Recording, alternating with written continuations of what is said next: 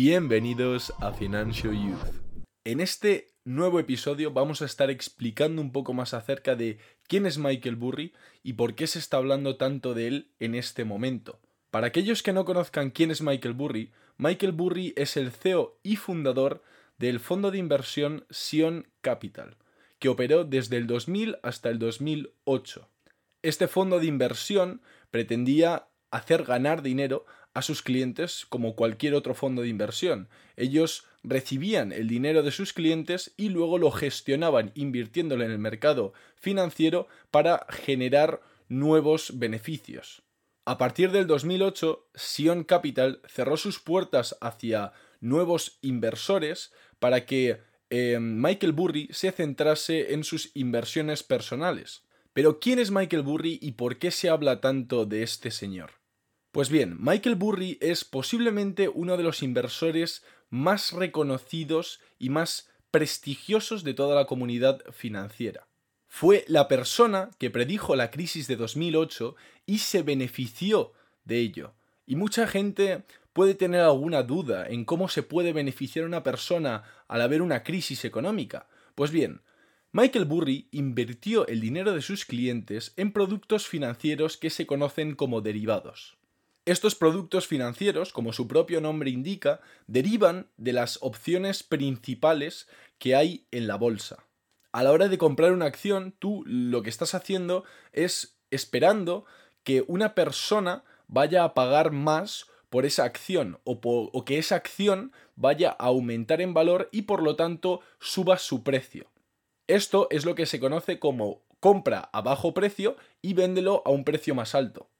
Pero lo que mucha gente no sabe es que aparte de invertir en estos productos principales que ofrece el mercado financiero, tú puedes invertir en derivados de esos productos. Es decir, tú puedes invertir pensando que el mercado va a bajar, pensando que la volatilidad va a subir, etcétera, etcétera. Hay millones de opciones en las que tú puedes invertir tu dinero dependiendo del momento en el que te encuentres. Bien sea un momento de expansión económica o de crisis mundial, tú puedes gestionar tu dinero invirtiendo en distintos productos financieros con el objetivo de maximizar tus beneficios. Y esto es exactamente lo que hizo Michael Burry. Él gestionó el dinero de sus clientes y los invirtió en productos derivados que iban en contra del mercado. Cuando el mercado estaba en máximos, él puso todo su dinero en contra del mercado y apostó a que ese mercado, ese crecimiento, esos máximos no iban a poder sostenerse por mucho tiempo. Y así fue. La crisis del 2008 fue principalmente causada por la emisión excesiva de bonos inmobiliarios por parte de los bancos americanos. Estos bonos ofrecían al inversor un riesgo mínimo y los tipos de intereses eran bastante bajos. Hasta aquí todo bien, los bancos comprobaban, antes de conceder ninguna hipoteca, los ingresos de sus clientes y su situación económica en general. Sin embargo, el problema llegó cuando los bancos empezaron a conceder hipotecas a muchísima gente sin, importar su historial económico.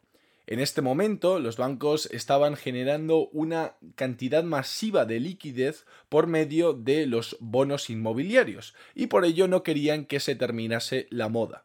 No obstante, cuando tú no te aseguras de que una persona puede pagar una hipoteca, entonces es cuando empiezan a llegar los problemas de pago y la morosidad. De esta manera, los inversores empezaron a demandar su dinero de vuelta y empezaron a subir los tipos de interés. Y finalmente, cuando todo el mundo demandaba su dinero de vuelta porque veía que la inversión se iba a pique, los bancos no poseían suficiente dinero como para devolver ese dinero a los inversores y entonces es cuando se produjo la gran crisis del 2008. No obstante, Michael Burry, como ya se había anticipado a esta posibilidad y creía firmemente que los bancos no iban a poder pagar los bonos inmobiliarios, él les ofreció un nuevo producto financiero. De hecho, lo que conocemos hoy como ponerse en corto o vender un producto financiero lo crearon a raíz de la crisis del 2008. Poneos en la situación de un banco al que le están llegando miles de millones de euros por medio de bonos inmobiliarios. Y de repente llega un loco que les dice que los bonos inmobiliarios van a caer, van a subir los tipos de intereses y no van a poder pagar a sus inversores. Y él les dice, bien, yo quiero apostar en contra de la tendencia. Entonces, no hay ningún producto financiero con el que yo pueda hacer esto ahora mismo. Si por favor me lo podéis crear, yo voy a invertir 135 millones de euros en este producto financiero. Los bancos pensaban que estaba completamente loco y por lo tanto accedieron a su propuesta de crear un nuevo producto financiero con el que Burry pudiese apostar en contra de la tendencia.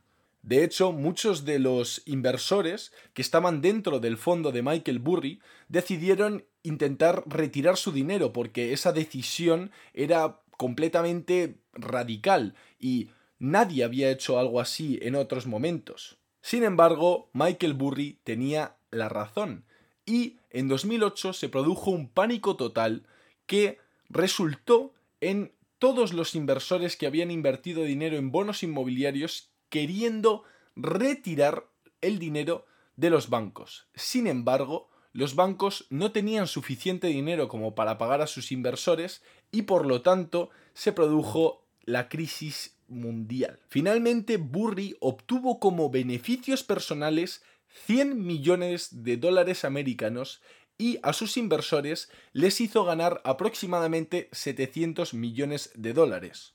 Desde este momento Michael Burry empezó a ganar gran relevancia dentro de la comunidad financiera y muchísimos expertos empezaron a tomar en consideración sus propuestas. De hecho, para muchos medianos y pequeños inversores, Michael Burry se ha convertido prácticamente en un audioguía de cómo invertir dentro del mercado financiero. Pero, ¿por qué después de 13 años de la crisis del 2008, se está volviendo a hablar con tanta relevancia acerca de Michael Burry y sus propuestas financieras. Pues bien, Michael Burry en este momento predice que el mercado financiero se encuentra en máximos históricos. Fondos de inversión, índices económicos, etcétera, etcétera, se encuentran en máximos históricos. Y él prevé que estos máximos no se van a poder mantener justamente como preveía en la crisis del 2008, prevé ahora mismo que hay muchas compañías en las que hay gente que está invirtiendo mucho dinero que están sobrevaloradas, que no valen lo que cuestan. Y en parte tiene razón, Michael Burry ha previsto que Tesla es una compañía que está sobrevalorada. Esto significa que su capitalización en el mercado no corresponde a su valor real. De hecho, muchas personas que invierten su dinero en Tesla posiblemente ni siquiera sepan que Tesla produce ni siquiera la mitad de coches que producen marcas como Audi, BMW o Volkswagen. Otras marcas japonesas, como Toyota, también superan en grandes cantidades la producción de Tesla. Sin embargo, la capitalización de Tesla en el mercado bursátil casi triplica la, capitalización de empresas como Toyota o Volkswagen. Esta es una de las razones por las que Michael Burry ha decidido vender acciones de Tesla, que como ya hemos explicado en episodios anteriores consiste en pedir prestadas acciones de Tesla para después, cuando baje su precio, comprar y devolver esas acciones prestadas y quedarte tú con el beneficio. O lo que es, en otras palabras, apostar en contra de la subida en precio de la acción de Tesla. Otra posición que ha adoptado Michael Burry ante una posible crisis en el futuro es la de comprar participación en un Exchange Traded Fund o un ETF que se mueve en relevancia a la volatilidad que existe en el mercado. Es decir, que cuando la volatilidad sube, es decir, cuando los precios se mueven más en un menor rango de tiempo, entonces el precio de este producto financiero sube. Esto básicamente se traduce en que Michael Burry piensa que la volatilidad, es decir, los precios, se van a mover muchísimo en un periodo muy pequeño de tiempo y va a haber grandes cambios en el valor de los productos financieros. Michael Burry ha intentado advertir de esta posible crisis en las redes sociales y de los peligros que puede conllevar, pero muchísimas páginas de Facebook o Twitter le han silenciado porque creen que sus consejos podrían provocar un pánico dentro del mercado financiero. No obstante, si queréis seguir al día con las decisiones que toma Michael Burry y las decisiones que toma su gestoría Sion Capital, os recomiendo que busquéis en internet su informe de 13F. El informe de 13F es un informe financiero que todas las gestoras de grandes fondos tienen que reportar a las instituciones americanas. Este informe básicamente tiene que decir qué cantidad de acciones poseen, cuánto dinero tienen invertido en ellas y qué porcentaje de su cartera representan. Estos informes también representan cuáles han sido sus principales compras del año, cuáles han sido sus principales ventas del año y con todo esto nos podemos hacer una imagen dentro de la cabeza sobre qué piensa cada uno de los inversores. Al igual que Michael Burry y su fondo Sion Capital tienen que realizar este informe de 13F, que es totalmente público y que cualquiera puede ver, muchas otras compañías como Berkshire Hathaway, que es la compañía de Warren Buffett, también lo tienen que realizar. Por lo tanto, si estáis interesados y queréis saber qué están haciendo los peces gordos del mercado financiero, os recomiendo que investiguéis un poco acerca de estos informes.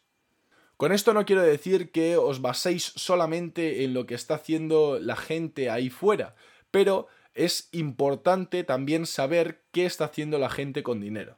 Si os ha interesado este episodio acerca de Michael Burry y lo que está haciendo en el mercado financiero, al igual que los posibles riesgos que pueden venir en el futuro, os recomiendo que nos sigáis en nuestro podcast en Financial Youth ya sabéis que lo podéis escuchar en otras plataformas como Spotify, Google Podcast o Breaker.